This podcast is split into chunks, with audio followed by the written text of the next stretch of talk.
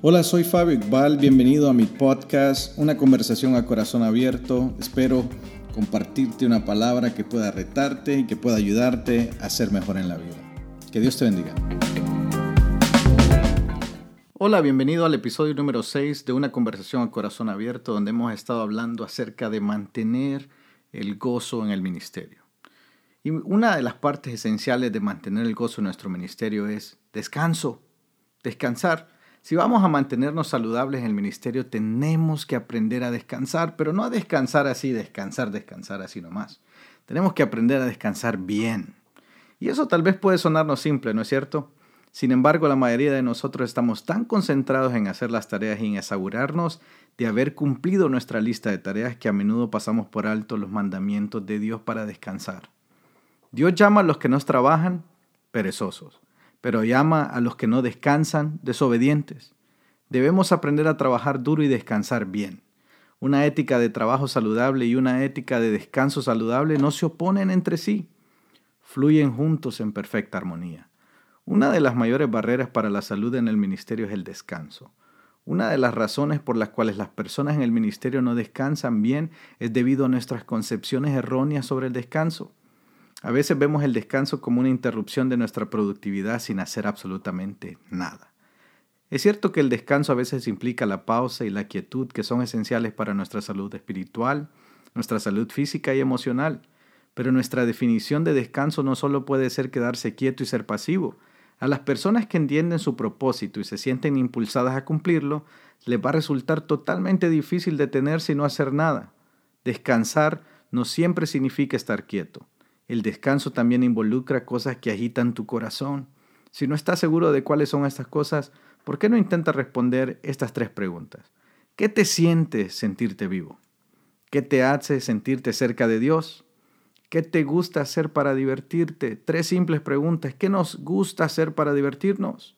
Parte de nuestro descanso de la actividad ministerial debe de ser las cosas que ha identificado regularmente para que esté experimentando lo que en realidad es tener vida y tenerla al máximo. El sábado, o el sabbat, lo que se llamaba en, aquel tiempo, es la forma principal de proporcionarnos y de posicionarnos para descansar. Tomar un sábado se trata de dejar nuestro trabajo por un día a la semana para simplemente descansar. Pero hay un mensaje y un simbolismo más profundos en los comandos para un sábado que implica que nuestra alma descanse. En otras palabras, es más que solo un descanso físico, Jesús nos dice en, Marcos 2.27 que el sábado fue hecho para el hombre, no el hombre para el sábado. Lo que eso significa es que el sábado es un privilegio y no una carga.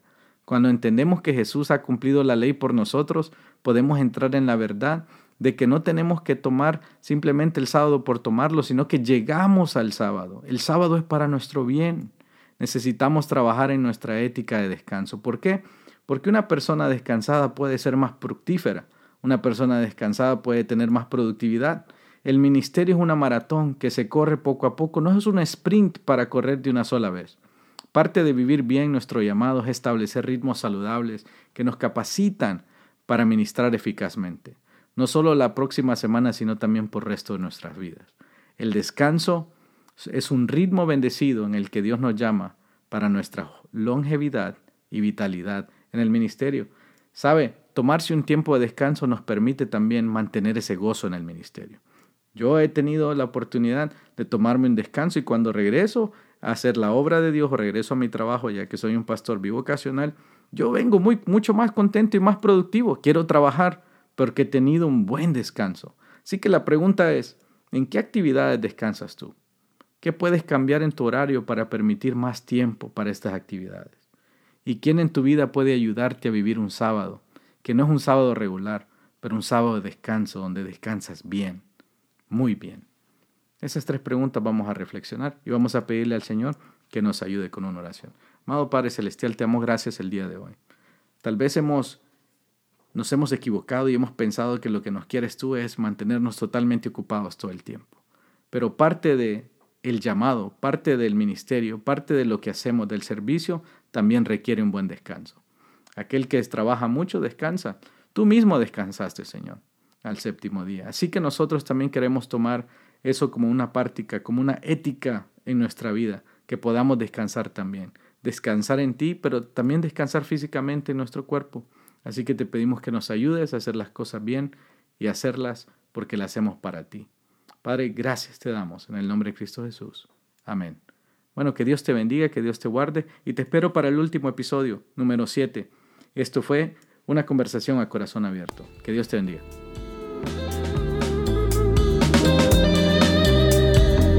Gracias por escuchar el podcast del día de hoy. Espero que haya sido bendición a tu vida. Está atento a nuevo contenido por venir.